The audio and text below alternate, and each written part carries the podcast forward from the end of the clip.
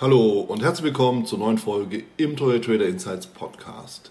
Ich bin Wieland Alt und in dieser Folge spreche ich mit Professor Dr. Thorsten Denin über sein neues Buch Games of Greed und natürlich von Tulpen zu Bitcoins. Wir sprechen über die menschliche Natur, wie Spekulationsblasen entstehen und darüber, was du machen kannst, um diese zu umgehen. Bevor wir starten, achte auf jeden Fall auf die Risikohinweise in den Shownotes und, wenn du schon mal da bist, dann sichere doch gleich dein gratis Exemplar des Traders Magazins. So, und jetzt viel Spaß.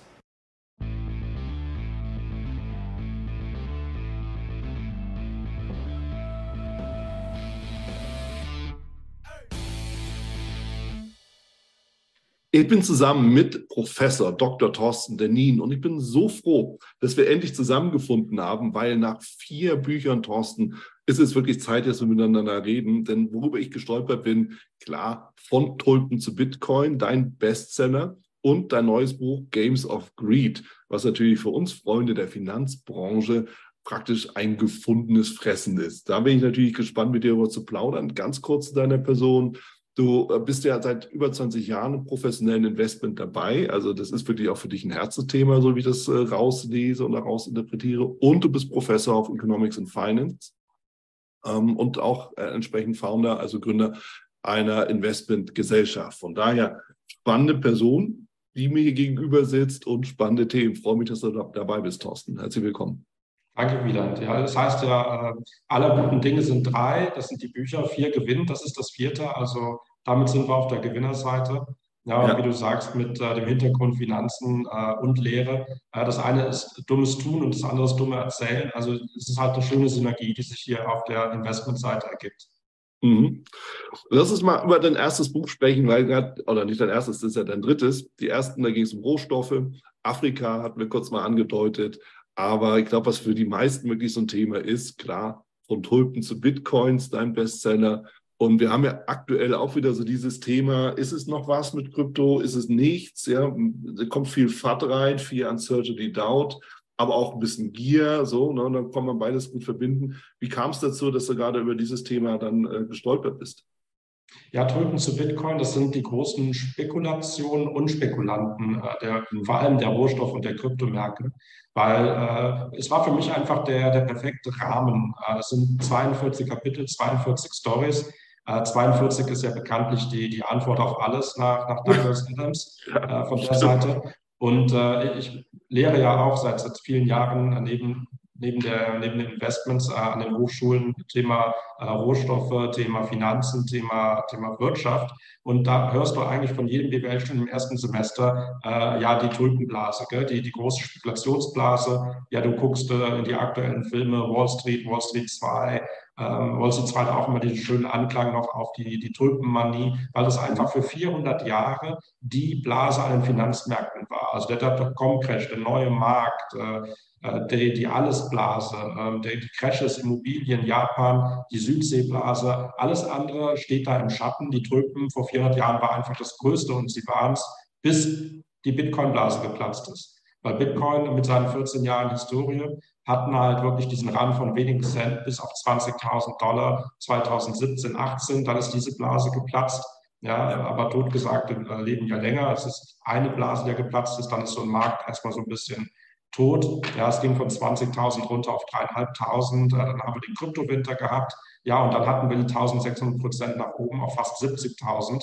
Ja, jetzt stehen wir auch nach dem FTX-Debakel im letzten Jahr wieder da, äh, von, von fast 70.000 auf unter 17.000, 15.800 waren es äh, im Tagesverlauf gewesen. Jetzt sind wir wieder bei 20. Es ist ein sehr volatiler Bereich, aber ein sehr spannender Bereich. Aber das war so der Rahmen, in dem ich mich bewegt habe, zu sagen, die großen Spekulationsblasen. Und das hat natürlich gut in den Thema Gier und Angst übergeleitet und dass ich mich mit dem nächsten Buch bemüht habe. Mhm. Ich meine, wenn man so überlegt, Tulpen, wenn man Tulpen und Bitcoin miteinander vergleicht, ja klar, die, die Idee liegt natürlich nahe, dann zu sagen, ja klar, ich meine, das sind halt beide Spekulationsvehikel. Auf der anderen Seite muss ich halt ganz klar sagen, wenn ich jetzt eine Tulpenzwiebel nehme, die hat einen natürlichen Verfall. Ja, also das ist nichts mit Buy and Hold oder so, sondern ich muss ja sofort den nächsten Dumm finden, der das Ding abkauft. Sonst habe ich halt tatsächlich, äh, ja, irgendeine verfaulte Zwiebel da rumliegen. Aber überleg mal die, überleg diese Faszination. Du hast eine Handvoll Tulpenzwiebel, drei oder vier von diesen seltenen Tulpenzwiebeln damals 1631 in der Hand gehabt und du konntest in, ähm, im Zentrum von Amsterdam stehen, nach links gucken, nach rechts gucken. Du suchst dir eine, eine, eine Schauimmobilie aus, eine Luxusvilla und sagst, diese Handvoll Tulpen, ich will diese Villa. Ja, und das, das war im Prinzip der Gegenwert. Das ist gigantisch. Ja, und wenn du äh, Bitcoin ein paar tausend Stück für, für ein paar Cent gekauft hast und plötzlich steht Bitcoin bei 50.000 oder 100.000 Dollar und du guckst links und rechts, dir gehört die Welt, da hast du eine gewisse Analogie äh, und es ist immer wieder das gleiche Muster, aber das Objekt ändert sich halt und das ist sehr, sehr spannend, finde ich. Ja, klar. Ähm, ich meine, das ist, das ist schon so ein Punkt, wenn man zurückblickt, und den rationalen Blick dann endlich wieder mal hat, ja, so ein bisschen die, die, die Emotionen raus sind und dann sagt so, ah, bin ich eigentlich bescheuert, dieses Haus verkauft zu haben für ein paar Tulpenzwiebeln, aber in dem Moment erschien es dir vielleicht wie eine gute Idee, ja, so, und das ist halt diese Irrationalität, die ja mit da drin ist, auf der einen Seite, und um nochmal zu, zu Bitcoin zu gehen, viele halten das ja aber auch, ja, die dann eben sagen, hoddle, hoddle, hoddle, und das war natürlich mit Tulpenzwiebeln zwangsläufig nicht möglich. Und dann ist hier natürlich auch die Frage, inwieweit ja, da nicht vielleicht tatsächlich auch so ein, so ein gewisser Unterschied per se zu machen ist im System. Aber es ist halt schwer, aber das wäre eher so philosophisch, oder? Was denkst du? Ja, ich glaube, äh, der Mechanismus von, äh, von der Blase funktioniert halt immer, immer, das, äh, immer gleich. Ja, das ja. heißt, egal was du vergleichst, und das hat der, der, der, der Schiller, äh, also nicht der Dichter, sondern der Nobelpreisträger für Wirtschaft so gut gesagt, eine, eine Blase erkennst du immer erst, nachdem sie geplatzt ist. Weil wenn du drin bist, siehst du halt nicht, ob du in der Blase bist und vor allen Dingen, wie weit es noch hoch geht. Ja, du denkst, hey, wie blöd kannst du sein, äh, für eine Handvoll Tulpen ein Haus aufzugeben. Ja, ähm, ich habe aber auch jemand äh, im Bekanntenkreis, der gesagt hat, äh, bei 900 Dollar pro Bitcoin äh, das Ding zu verkaufen, war die beste und klügste Entscheidung, äh, die bestrentierendste Entscheidung in seinem Leben, ja, weil er viele tausend Prozent Gewinn gemacht hat. Ja, und dann guckst du dir an, äh, es läuft von 900 halt nochmal auf äh, fast 90.000. Ja, also dieses, dieses Drinsein, und das ist ja auch, ich glaube, aus der, aus der Profiliga ein guter Rat, ähm, du, kannst, äh, du kannst einen Markt nicht timen. Du kriegst nie das absolute Logo fischt und du kriegst auch nie das, das Hoch äh, genommen. Ja, sondern du musst versuchen, immer rational zu bleiben. Und damit bleibt halt immer was auf der Strecke. Ja, ja, ich meine, es ist, es ist natürlich schon so dieses, dieses Wesen der Spekulation. Es basiert da im Prinzip alles auf der Greater Fool. Äh, Annahme. Ja? Du musst halt immer den größten, den nächstgrößeren Dumm finden, der idealerweise ein bisschen dümmer ist als du selbst der das Ding wieder abkauft für den nächst höheren Preis. Ja, ich meine, so. Und in dem Moment, wo du ihn nicht mehr findest, dann platzt die Blase halt. Ja. Von daher. Funktioniert bei Aktien, Autos, äh, Beziehungen, Häusern, alles. Beziehungen. Wieso Beziehungen?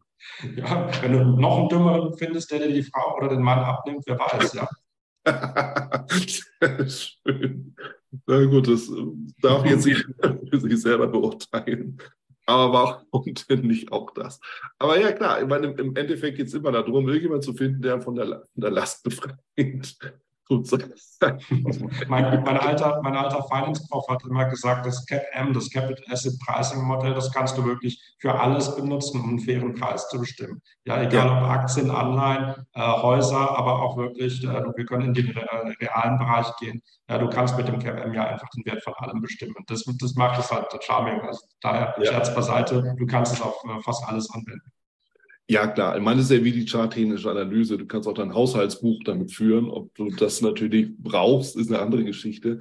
Aber ja, ich meine, wenn wir mal diese Greater Fool-Idee weiter verfolgen, klar, dann ist natürlich absehbar, dass jemand, der sein Haus verkauft für eine Handvoll Tulpenzwiebeln, genau das im Sinn hat. Ja? Weil der meint, vielleicht hat er auch schon einen riesen Profit zu der damaligen Zeit bei dem Haus gemacht, mhm. in der Hoffnung, den nächsten Profit zu machen. Und darauf basiert ja alles. Ja? Darauf basiert dieses Hausflipping, in den USA, was ja auch eigentlich schon Volkssport geworden ist, ja, vom kleinen Haus in das nächstgrößere, in das nächstgrößere, in das nächstgrößere zu gehen und äh, immer halt jemanden zu finden, der, der noch mehr bezahlt, um, naja, um sich dann so abzugraden, dass man halt irgendwann in der Villa lebt. Richtig. Ich glaube, die größte Analogie hast du dann bei den NFTs äh, in der Bitcoin-Manie. Äh, vor, äh, als wir da in den, in den Hof gegangen sind mit den NFTs, mit den, äh, mit den, mit den Affenbildern und Co. Ja, wo das NFT-Flipping ja zum gleichen Spiel wurde, ja, aber halt wesentlich schneller als das Hausflipping. Und äh, das hat mit dem Immobilienbereich ja auch nur so lange funktioniert, wie die Immobilienpreise steigen, weil so funktioniert der, der Credit Cycle, der, äh, der Zyklus von Verschuldung ja, und äh, Refinanzierung. Und wenn das halt mal ins Stocken gerät, äh, dann, dann gerät so ein ganzer Markt in Straucheln. Das haben wir dann 2008 äh, zur Finanzkrise und zur Subprime-Krise gesehen. Mhm. Ja, und ich glaube, das ist auch die gleiche Wurzel, wenn du sagst, die, die äh, Greater Fool-Theorie, äh, wie du dann in die Schneeballsysteme kommst. Ja, es muss ja wieder einen Dümmeren geben, der mehr bezahlt. Und äh, da kommst du dann in, die, in diese Anlagescams, in diese Betrügereien aller Schneeballsysteme, äh, sei es jetzt ähm, MMM in Russland äh, vor, vor, vor 25 Jahren oder sei es äh, vor der Finanzkrise sowas wie Bernard Madoff, ja, was ja 40 Jahre lang gut gegangen ist. Ja, weil es gibt immer wieder Leute, die das investiert haben und solange so eine Blase nicht platzt, läuft sie halt auch weiter. Im Kryptobereich ist das sehr, sehr schnell gewesen, aber genauso äh, tragisch. Ja. Ja, ich meine, wenn, wenn, du, wenn du bei Bernie Madoff anfängst und sagst, okay, 40 Jahre, dann hat er in diesen 40 Jahren ja auch eine ganze Leute auch relativ happy gemacht. So ist es ja nicht. Also irgendwie, irgendwie hat das ja funktioniert. Aber es funktioniert eben an einem Punkt X, wann auch immer, wieso auch immer, funktioniert es eben nicht. Und dann sind irgendwie auf einmal alle unglücklich. Und äh, er, er, er, ist jetzt im, im Gefängnis gelandet. Ja, wenn du dich an äh, den Wolf von Wall, äh, Wolf of Wall Street äh, erinnerst, den Film, ja, wo es am Anfang heißt, wo äh, Jordan Belfort das Brokerage-Geschäft äh, von der Pika auflernt. Und sein Chef sagt ihm, du musst nur versuchen, dem Kunden nicht das Cash wieder zurückzugeben. Ja, der muss investiert bleiben. Du verkaufst ihm eine Aktie und danach verkaufst du ihm die nächste Aktie. Er muss immer in diesem Zyklus bleiben.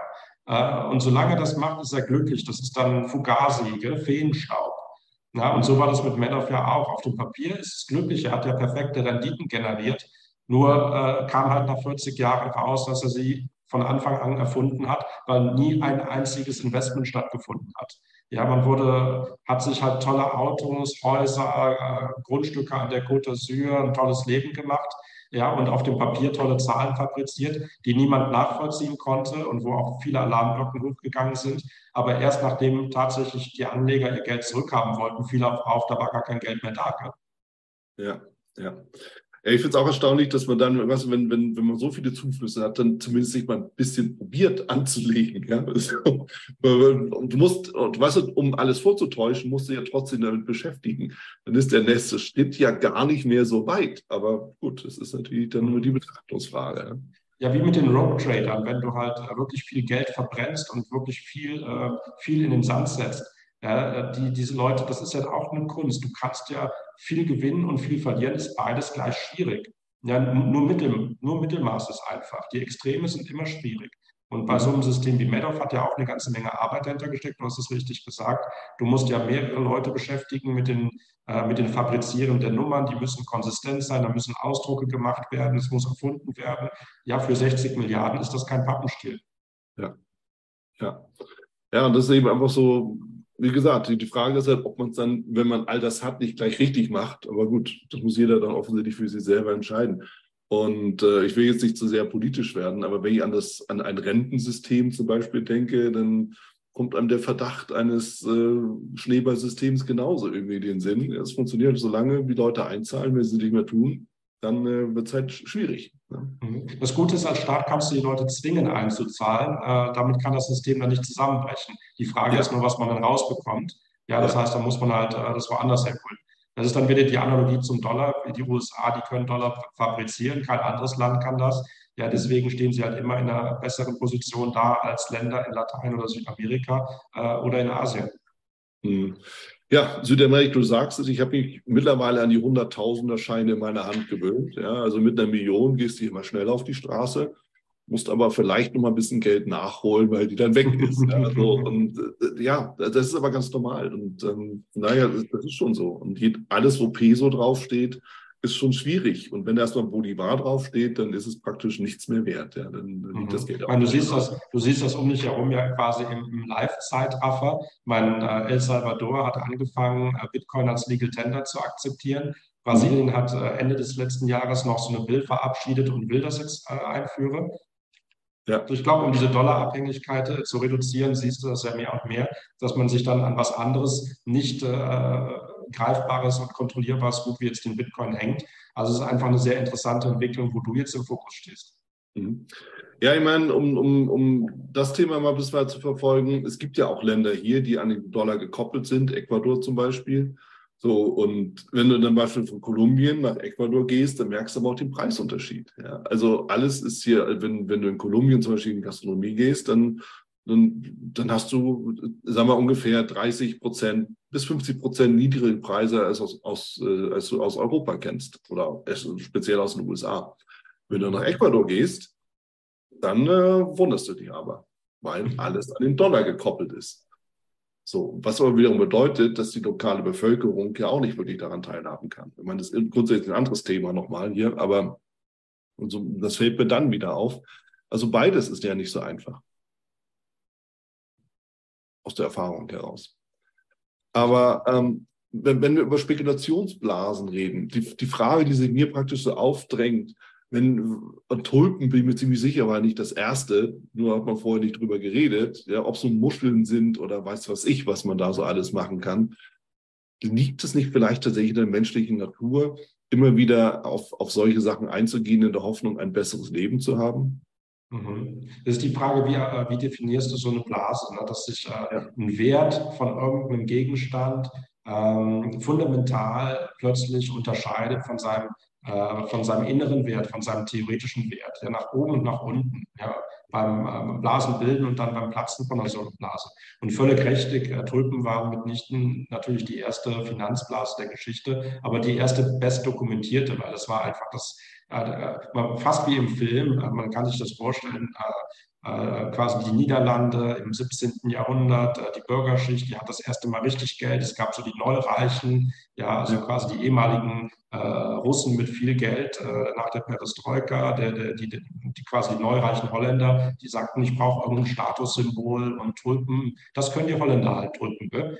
Ja, und so ist es im Prinzip hochgekommen. Wenn du, du kannst 500 Jahre, 1000 Jahre, 2000 Jahre in die Vergangenheit gucken. Es gibt immer auch dokumentierte gute äh, Beispiele, aber die Tulpenmanie war halt so das, wo viele dann drüber geschrieben haben. Und darum, das ist immer das Paradebeispiel der, der Wirtschaftswissenschaften im ersten Semester, mit sowas ja. anzufangen.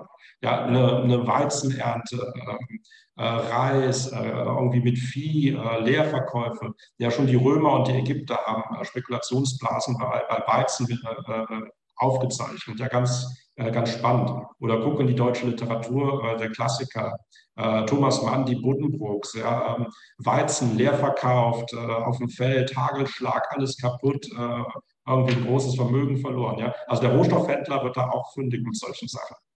Ja, ja, klar. Ich meine, das ist auch so eine, ja, meine, da kann man, das kann man fast noch nachvollziehen, ja, weil man hat ja irgendwas und muss ja da, um, um halt, um beim Weizen zu bleiben, ja, als, als Bauer willst du ja einen gewissen Preis erzielen, also verkaufst du den im Vorfeld und sicherst dich halt ab und all diese ganzen Sachen, die damit ja so zusammenhängen mit Futures und eben Optionen.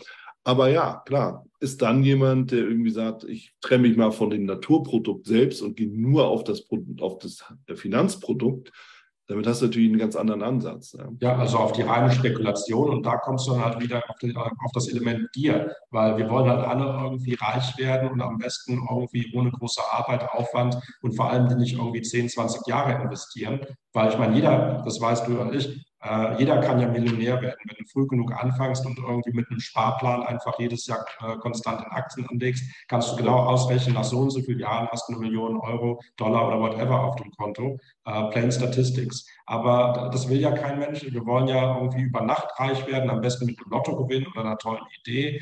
Äh, irgendwie das Gottesgeschenk, das fällt in deinen Schoß und du hast 10 oder 100 Millionen und kannst dir plötzlich die Südseeinsel leisten und das, oder den Weinberg oder was auch immer. Ja, ich meine, das ist, und das ist ja auch verlockend und das ist ja auch nachvollziehbar. Jeder, wie gesagt, jeder will ja dieses bessere Leben haben. Und am besten sofort, weil, komm, wenn, wenn es schon die Möglichkeit gibt, ein besseres Leben zu haben und du hast auch Beispiele. Ich meine, ich kenne ich kenn wirklich eine ganze Reihe Leute, die mit Krypto reich geworden sind, also reich wie reich, ja. So, und das, mhm. äh, das sind junge Menschen, das sind junge Leute und die, die sind natürlich auch clever, das haben wir auch nicht vergessen. Ja? Die haben schon ihre Hausaufgaben gemacht, aber zum richtigen Zeitpunkt halt. Ja, und die haben eben zum richtigen Zeitpunkt einmal die eine richtige Entscheidung getroffen Und natürlich im Anschluss die nächste richtige Entscheidung, nämlich auch dann Gewinne mitzunehmen oder halt äh, in Immobilien umzusteigen oder in welche anderen Assets auch immer. So, das heißt, du brauchst ja mehrere gute, kluge Entscheidungen, um einfach wirklich weiterzukommen. Und da kann ja eigentlich jede Spekulationsblase das Vehikel sein, das dich dahin bringt. Und das ist ja auch der Charme dabei eigentlich, oder? Richtig. Und wie gesagt, das Top an sowas, du kannst es eh nicht erwischen, aber auf dem Weg zum Top irgendwie äh, den gesunden äh, Menschenverstand wieder einschalten, irgendwann Gewinne mitnehmen, wie du es gerade gesagt hast, cashen und vor allem dann diversifizieren. Ich glaube, das ist dann äh, das Instrument, wie du beim Geld bleibst. Sonst ist es ja. halt die Börsenweisheit so wie gewonnen, so zerronnen. Ja, es geht nach oben und du freust dich, die Gewinne stehen auf dem Papier äh, und über Nacht ist plötzlich wieder alles weg. Ja. Ja, so, und das konnten wir, glaube ich, alle beobachten im letzten Zyklus, was, was Krypto, gerade Bitcoin anging. Ja, denn von, von knapp 70.000 auf ungefähr, was hast du gesagt, 15.000, 16.000 runter. Mhm. Ja, das kannst du auch als Hotler mitmachen, aber es ist kein, es ist auch kein Vergnügen. Ja, und warum nicht vorher aussteigen, Gewinne mitnehmen und dann die dreifache Position wieder kaufen? Geht ja auch, wenn man das unbedingt so will. Aber trotzdem fehlt dann immer der Glaube, dass es tatsächlich irgendwann ein Ende haben könnte. Denn das ist ja eigentlich das, was alle Blasen vereint, oder? Richtig. Und die Frage ist immer, wie lange geht so eine Entwicklung? Und es kommt halt pro Asset, äh, wir reden über Jahre, Jahrzehnte, äh, wie, wie mit der größten Blase, die wir jetzt haben. Da haben wir jetzt 50 äh, Jahre Schuldenmanie seit Ende des Goldstandards der 70er Jahre, seitdem der damalige Präsident Nixon in den USA das Goldfenster geschlossen hat. Seitdem entwickeln sich Wirtschaftskraft und äh, Staatsfinanzen auseinander. Schulden machen ist en vogue geworden. Und wir leben heute mit dem großen Schuldenberg der Geschichte der Menschheit. Ja, also sowohl absolut gesehen, aber das ist kein Zauber, weil absolut werden alle Größen, äh, äh wachsen alle Größen, aber auch relativ gesehen, wenn man Schulden im Verhältnis zur, zur Wirtschaftskraft zum Beispiel sieht. Ja, da kommt meine VWLer-Seele wieder so ein bisschen durch. Ja, und wenn du das äh, vergleichst, das ist halt ich sag mal, Kommunismus war nicht das größte Experiment der, der, der, Menschheit von der Wirtschaftsgeschichte her. Es ist das System, was wir jetzt haben, nämlich die, das, das System Kapitalismus und Schuldenblase. Ja, und äh, die, äh, die Entwicklung von Blasen äh, kennen wir alle. Irgendwann platzt so eine Blase und auf sowas muss man dann vorbereitet sein. Also würdest du sagen, dass die Blase, der wir sind, Schuldenblase, Finanzblase, ich meine, was, was, was die Notenbanken an Papier rausschleudern, förmlich. Das, das ist ja kaum noch nachzuvollziehen. Und äh, das Thema der Inflation, was natürlich auch mit da reinkommt, äh, in der wir jetzt auch gerade sind, ja, wo, wo eigentlich diese Büchse der Pandora gar nicht mehr zu schließen geht. Meinst du wirklich, dass das uns auch auf die Füße fällt als Gesamtsystem? Ja, ich glaube, das hast du gerade sehr gut mit, äh, mit dem äh, Hammer den Nagel versenkt. Äh, die Büchse der Pandora kriegst du halt nicht mehr zu. Ja, das heißt, äh, sowas, äh, die, die Schulden kriegst du nie wieder in die Box. Äh, das hat mich, ein Augenöffner für mich war damals eine Rede vom, von Mario Draghi, als er nicht mehr EZB-Präsident war, sondern ein Regierungsamt in Italien übernommen hat, in der Corona-Zeit, als er gesagt hat, ihr, also ganz frei übersetzt, ihr Deutschen, ihr seid die Einzigen, die so dumm sind, anzunehmen, dass diese ganzen Hilfsgelder jemals wieder zurückgezahlt werden. Ja, weil äh, er hat es genau richtig äh, zusammengefasst, äh, aber ein bisschen plakativer. Äh, diese ganzen Schuldenberge, die sind nicht abtragbar. Sie, man kann sich da vielleicht ein bisschen rausinflationieren, äh, dass, äh, dass alle Güter dann plötzlich viel, viel teurer sind. Aber dieses, diese Schulden kriegst du nicht mehr in die Box zurück. Ja, und dass das überhaupt möglich ist, ja, du brauchst ja Größe, immer größere Ausgabenberge. gucken, wir, gucken wir einfach mal so 10, 20 Jahre zurück. Du hast die den, den Immobilienmarktcrash in den USA gehabt. Da hast du dann die Subprime-Krise, die globale Finanzkrise gehabt. Äh, was hat der Staat gemacht? Hat die Banken gerettet, also ein äh, Banken-Bailout-Paket geschnürt. Ja, das ist ja, und dann gab es 2010 äh, eine Staatsschuldenkrise in Europa. Das heißt, dann musste nicht der Bankensektor, sondern da mussten die europäischen Länder Griechenland ausbailen. Ja? Äh, Griechenland retten und die PIC-Staaten, ja, oder sagen wir die PICS-Staaten, wenn wir Spanien noch dazu nehmen, ja, da, damit die nicht auf die schiefe Bahn geraten. Mhm. Ja, was kommt dann als nächstes großes Ausgabenprojekt? Ähm, dann haben wir die Corona-Hilfsgelder. Dann musst du statt im Finanzbereich die gesamte Wirtschaft bailouten, ja, in der Corona-Zeit, was ja auch sinnvoll war. Aber überleg dir, wie viele Schulden entstanden sind durch die Corona-Gelder. Und dann ja. kommt immer wieder was Neues. Dann kommt der Russland-Ukraine-Krieg, wo wir plötzlich zurückzahlen müssen, die Energiekrise. Da musste auch plötzlich äh, die Haushalte mit, äh, mit Geldern stützen. Ja, und dann kommt die grüne Energiewende, ja, Wärmewende, äh, wie du es auch immer äh, titulieren willst. Ja, äh, du, du musst immer mehr und mehr Geld in die Hand nehmen, um quasi die Wirtschaft äh, in Anführungszeichen zu retten. Ja, das heißt, diese Schuldenorgie, es wird mit immer mehr Schulden immer, äh, immer größere Probleme bekämpft. Und das, die Tragbarkeit ist halt der Faktor, wo du sagst, ab einem gewissen Level äh, zahlst du halt mehr für deine Schuldenbeibehaltung, äh, als dass du äh, Nutzen draus kriegst. Ja. ja. in der klassischen Ökonomie ist das, denk mal ans Oktoberfest, ja, wie du, äh, wie viel Maß Bier du trinken kannst. Ja, das erste Bier hat einen unglaublich großen Nutzen. Das zweite und das dritte Total. ist auch toll. Ne? Also ich, ich, bei mir flacht die Kurve dann irgendwo so bei, bei 6, 7, 8 irgendwann ab. Ja, und dann hast du plötzlich, dann nennt sich das, der Volkswirt sagt dazu Grenznutzen. Ja, dann ist der Grenznutzen plötzlich nicht mehr positiv. Das heißt, das nächste Bier ist nicht besser als das davor, sondern ja. vielleicht das nächste Bier ist dann genauso gut. Das ist dann quasi null Grenznutzen. Ja, und dann fängt es an, die Kurve kippt und das nächste Bier, das heißt, das nächste Bier war schlecht. Ne? Ja. Ja, und das heißt der negative Grenznutzen. Das hast du bei Schulden auch. Irgendwann kannst du mit mehr Schulden nicht mehr einen Nutzen stiften. Und äh, irgendwo kurz davor sind wir halt aktuell. Ja. Ja, ich meine, das ist auch etwas, was mir eigentlich schon seit Jahrzehnten aufgefallen ist. Jetzt habe ich auch schon ein paar drei Tage hinter mir im Leben. Und wir bemühen uns immer mehr zu können, zu wissen, zu machen, zu verdienen. Wir verdienen ja auch immer mehr. Aber gefühlt wird das Leben nicht besser. Also irgendwie schon, aber es wird anstrengender, stressiger, mehr Aufgaben, mehr Verantwortung, mehr Risiko, weißt du, mehr an allem. Mhm. Und du denkst irgendwann, ja, warum eigentlich? Warum, warum klappt es denn nicht? Warum geht es denn den Gesamt, auch der Gesamtmenschheit nicht besser, wo ja alles sich weiterentwickelt? Ich meine, das ist eine persönliche Betrachtung. Natürlich geht es der Gesamtmenschheit besser Vergleich zu mhm. 50 Jahren oder so. Aber es fühlt sich alles so mühsamer an, weißt du, was ich meine? Ja, also du hast natürlich diese, diese weltweite Verbesserung, indem du weniger äh, absolute Anzahl an Menschen und relativ gesehen in absoluter Armut hast. Das heißt, Leute, die wirklich Menschen, die, die verhungern, die von diesem sprichwörtlichen ein bis zwei Dollar am Tag leben, leben müssen und sagen, äh, Trinkwasser, ich habe keinen vernünftigen Zugang zu Trinkwasser und ob Essen auf dem Tisch ist oder nicht oder äh, überhaupt welcher Tisch von reden wir überhaupt, ja, wenn ich auf dem Boden schlafe oder verfolgt werde mit Waffen. Also dieser Anteil hat sich ja tatsächlich ähm, statistisch gesehen verringert, aber ich ja. bin beide mit dem Punkt, äh, das ist auch eine schöne Statistik vom Economist äh, in den letzten Jahren gewesen, äh, wo du sagst, die, die aktuellen Generationen, die schaffen es nicht, diesen Lebensstandard ihrer, ihrer Eltern zu erreichen und ihrer Großeltern. Diese 60er, 70er Jahre äh, gefühlter Lebensstandard. Okay, also ich meine, es gab kein iPhone, ja, es gab kein vernünftiges Auto, aber ähm, es gab keinen kein, äh, kein Computer, keine äh, whatever. Aber der, diesen, diesen Güter zu Einkommen und Stress, ja, diesen Lebensstandard, Haus, äh, du hast dir ein Haus gebaut, du kannst dir ein Haus leisten. Ich meine, wer kann sich denn heute bitte schön mit einem normalen Arbeits Gehalt ein Haus oder eine Immobilie leisten zum Kaufen. Genau. Ja, wenn du jetzt die Immobilienpreise, da brauchen wir jetzt nicht äh, äh, zu mir in die Schweiz zu gucken. Äh, da reicht es, wenn wir jetzt irgendwie mal in die, die Hotspots nach Deutschland gucken. Ja, äh, Großraum Köln, Düsseldorf, Frankfurt, München, Berlin, you name it.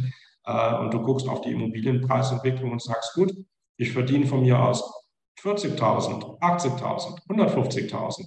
Wie viele Jahre brauche ich denn zum Ansparen, um mir mit einem 20, 30 Prozent Eigenkapitalanteil dann Immobilie zu kaufen? Ja, das, das wird doch nie was, da muss ich doch Erben für. Und das war halt vor 40, 50 Jahren anders. Ja, ja, genau so. Also das ist so der Gedanke, den das ging. Was uns dann wieder zur Spekulation bringt, was bleibt mir dann noch anderes übrig, als halt die nächste Blase auch mal mit anzufeuern und zu hoffen, dass ich die nächsten Dummen wieder finde. ja, und da ist dann halt, wenn du es nicht, du musst halt versuchen oder die, die, die Kompetenz, äh, nicht alle Eier in, in einen Korb zu legen, also das Grundsystem Diversifikation. Ja, du musst immer noch versuchen, äh, einige Schäfchen ins Trocken zu bringen, weil ja. irgendwo wird es äh, wirklich regnen und nicht, nicht schönen Sommerregen, sondern es wird ein krasser Sturm. Und, äh, und durch sowas kommt man durch, indem man halt gut naiv diversifiziert. Ja, ja. Ja, ich meine, was uns dann im Endeffekt ja auch wieder dieses Thema Spekulation, aber auch ein bisschen Diversifikation auch eigentlich dazu bringen, was du in deinem neuen Buch so thematisierst, so diese Auswüchse der Gier. Was natürlich klar ist, ja, wenn du schon anfängst zu spekulieren, dann wirst du natürlich ausmaxen. Ja, du willst dir alles daraus holen. Und dann hast du halt solche Spezialisten wie Merdorf oder auch FTX, ja, was ja eigentlich das aktuellste Beispiel ist, das wir so vor Augen haben, wo einfach so eine Börse eigentlich ist ja nicht kompletter Fake, aber auf einmal ist irgendwie das Geld sonst wo gelandet alle haben sich Geld verdient, nur die Leute nicht, die eben darauf vertraut haben. Und, äh, ja. und dann siehst du, wie, wie kannst du 35 Milliarden Dollar äh, irgendwie einer Gruppe von Teenagern anvertrauen, die irgendwo in Übersee, Übersee äh, in einem äh, großen Apartment wilde Orgien feiert äh, und gerade mal äh, im Schnitt 20 Jahre alt sind ja, und irgendwie alle miteinander irgendwelche sexuellen Beziehungen haben, so wenn du einige Zeitungen liest. Ja, also wer, wer da seine Hausaufgaben gemacht hat oder hätte von den Profis, äh, der hätte auch von sowas Abstand halten müssen. Ja? Aber in der Größe äh, guckt man in solche Details nicht mehr rein. Ja, äh, das Schwierigste ist ja, äh, Verluste aufzuholen und nicht Gewinne zu machen. Das heißt, die Kernkompetenz ist, Verluste zu vermeiden. Äh, ich meine, das ist, glaube ich, auch eines der großen Trading-Mottos in dem Sinne. Absolut. Ja, wenn du es schaffst, Verluste zu vermeiden, ist es nach oben hin dann gar nicht mehr so schwierig. Ja, aber wie, wie kann das, das passieren, dass die Leute dann so blind werden? Also genauso was du sagst, ein paar Teenager, ja klar, dann haben wir Tech. Teenager können ja per se Tech. So, da geht's schon mal los. Weil das können ja andere Menschen, die drei Tage älter sind, die können kein Tech, keine IT, die sind doof. Vielleicht, man weiß es. Aber weißt du so, das heißt, haben die so einen Vertrauensbonus, dass man denen wirklich auch alles durchgehen lässt? Der wildeste Lifestyle, die fetteste Karre, ja, das, das schwindigste mhm. Auftreten. Hauptsache, Hauptsache irgendwie Hoodie und irgendwie rotzig oder Ja, da, da müssen schon viele Faktoren zusammenkommen. Ich meine, die Story muss stimmen, die Verbindung muss stimmen, dass du halt die entsprechende Größe äh, siehst. Das sind die aktuellen Beispiele auch im Kryptobereich äh, der letzten Jahre, sowas wie BitConnect oder OneCoin, äh, Multimilliarden-Scams, äh, die dann abgelaufen sind vor FTX. Ja, das sind alles, äh, wo, wo die Massen gezogen wurden, wo so, wo so äh, die Methoden äh, von Schneeballsystemen und Multilevel-Marketing angewendet werden, um immer mehr und mehr Leute in sowas reinzuziehen, wo du die, die Masse nachher auch hast, international und äh, dann in diese Größenordnung kommt. Das ist, das ist aber nicht nur Bitcoin, das ist nicht nur Tech, das ist ja auch in jedem Bereich so. Ähm, guck ein paar Jahre zurück, äh, Silicon Valley, äh, fake it until you make it, ist also ein großer Spruch. Ja, das heißt, die, die Firmenpolitik ist auch, wenn du kein funktionierendes Produkt hast, tu einfach so und irgendwann wird es schon funktionieren. Äh, bei den Beispielen, wo es gut geht, das sind die gefeierten Stars. Ja, und äh, bei den Sachen, wo es nicht funktioniert und es mal rauskommt, dass es nie funktioniert hat, nie funktionieren wird, das ist halt der große Skandal, obwohl die fangen alle genauso an. Ja, das Blutplasmaunternehmen Terranos zum Beispiel. Genau. Äh, Multimilliarden groß und plötzlich äh, heißt es, ja, hat aber nie funktioniert und dann ist das ganze Geld weg, Multimilliarden weg, 6000 Leute entlassen. Ja, ja. Aber die haben an irgendwas gearbeitet. Wie gesagt, das finde ich halt immer erstaunlich, dass man halt einen riesen Apparat aufbaut aber nichts zustande bringt, also wirklich gar nichts. Richtig. Ja, aber da brauchst du ja gar nicht in die Ferne zu gucken, guckst da einfach mal, was vor, vor zwei Jahren in Deutschland passiert ist mit der Wirecard, ja, dem ja. großen gefeierten IT-Star, äh, gefeiertes Unternehmen des Prime Standard im DAX. Ja, und dann äh, stellt sich raus, hey, das ganze Ding basierend äh, auf der damaligen Entwicklung mit Prostitution, Drogen und Alkohol, Glücksspiel, äh, wie die groß geworden sind, ist eine Luftnummer. Und es sind zwei Milliarden, die irgendwo fake irgendwo in den Philippinen gebucht sind, die existiert haben. Ja, und die Leute sind weg, verschwunden oder tun so, als wüssten sie nichts. Äh, und ein DAX-Konzern, mit dem die Regierung irgendwo in China Werbung gemacht hat, ist plötzlich weg. Ja, ja. passiert schon mal. Jetzt ist die Frage, Thorsten, wie kann man denn als Anleger sowas vermeiden oder als äh, ja, Anleger, immer mal Anleger als großes mhm. Gast, wie kann man das vermeiden, auf so eine Scams reinzufallen? Ja, man, der, die Bottomline, äh, gesunder Menschenverstand. Man lässt vielleicht ein paar Chancen liegen, aber äh, die Lebensweisheit, alles, was sich zu gut anhört, um wahr zu sein, ist auch normalerweise nicht wahr. Auch wenn es irgendwie für ein paar Jahre gut geht. Ja, das heißt, äh, die, wir versuchen es immer gerne, das, was du vorhin gesagt hast, äh, jeder von uns will reich werden, schnell und möglichst ohne Mühe. Wir müssen versuchen, diese Emotionen zu kontrollieren, die Gier und die Angst. Die Gier, mehr zu haben und die Angst, auf dem Tief zu verkaufen. Wenn wir versuchen, schlaf drüber, mach den gesunden Menschenverstand nochmal an, denk rational drüber nach, kann das wieder hochkommen? Ja, oder überleg, du hast 90 Prozent verloren, du musst jetzt 1000 Prozenter machen, um das ein Zehnfacher, um das wieder rauszuholen. Ist das realistisch? Nein, dann verkauf den Schrott. Ja, oder hey, das ist ein Angebot, 5000 ähm, Prozent garantiert sicherer Profit, der da in der E-Mail steht, wenn du hier klickst, äh, mit dem neuen Konzept Coin, äh, besser als Bitcoin von führenden Experten äh, in Deutschland empfohlen. Ja, nein, denk noch mal drüber nach. Wenn das doch so einfach wäre, würde es doch jeder machen. Du bist nicht am Anfang dabei, das ist ein Scam, der zieht dir das Geld auf der Tasche, lass es sein. Also daher, die Emotionen, wir müssen diese Emotionen einfach bei den Anlagen versuchen rauszunehmen und ein bisschen auf die Rationalität zurückkommen.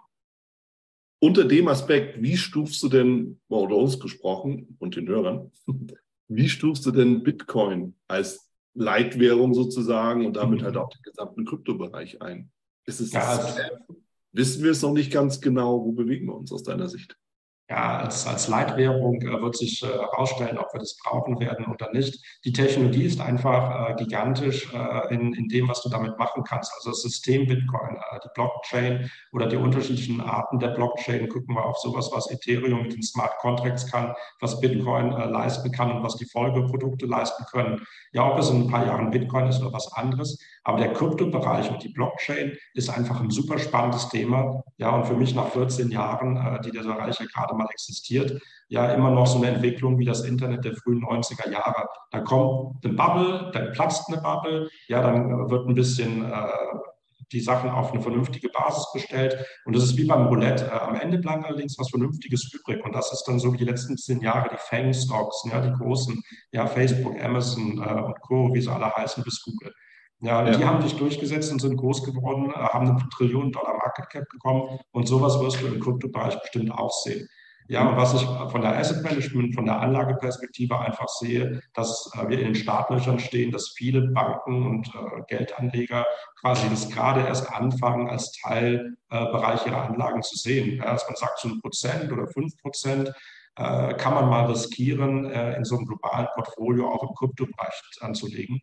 Und sowas siehst du auch bei, bei den Großen der Branche, BlackRock äh, und Co., äh, die, äh, die Riesenfonds dann auflegen und sowas machen. Also daher, du hörst schon, ich bin da schon sehr, sehr optimistisch zu. Ja, aber du musst natürlich einfach die, die unglaubliche Volatilität des Bereiches berücksichtigen. Ja, also von, von Himmel hoch jauchzen äh, zu Tode betrübt, das geht innerhalb von einer Tagesbewegung.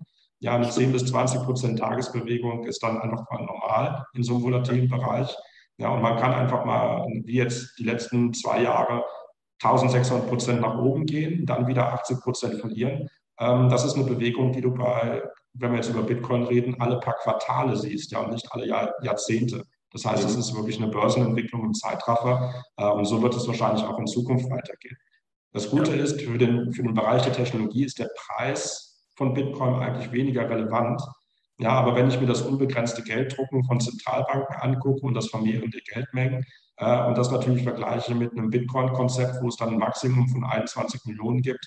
Ja, entweder ist das dann irgendwo zu, zu eng, dass es äh, funktioniert. Andererseits äh, hast du mit der Geldvermehrung damit eine Inflationierung, äh, die beim Euro und beim Dollar größer sein sollte als beim klassischen Kryptobereich. Mhm. Mhm. Also ich höre raus, und das heißt ja, du bist ja eher positiv.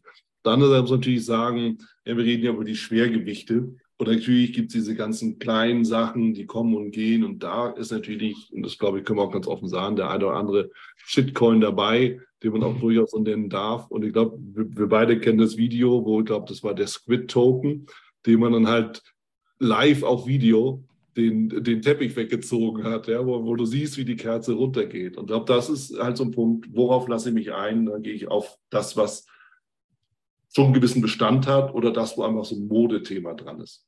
Absolut, ja. ja.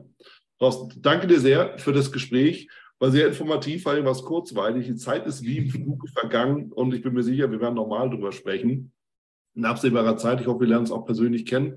Und äh, ne, dann können wir weiter plaudern. Dir erstmal alles Gute und nochmal vielen, vielen lieben Dank. Sehr gerne. Hat mich sehr gefreut, Wieland, und äh, würde mich freuen, nochmal dazu zu stoßen. Das war es auch schon wieder hier im Torero Trader Insights Podcast. Ich freue mich, dass du dabei warst und ich wünsche dir natürlich viel Erfolg bei der Umsetzung der Impulse Denn äh, wenn wir über Impulse sprechen, dann heißt es natürlich auch für dich, dass du überlegen musst, wie kann ich das in meine persönliche Praxis am besten auch umsetzen, adaptieren und dabei halt eben alles Gute, viel Erfolg.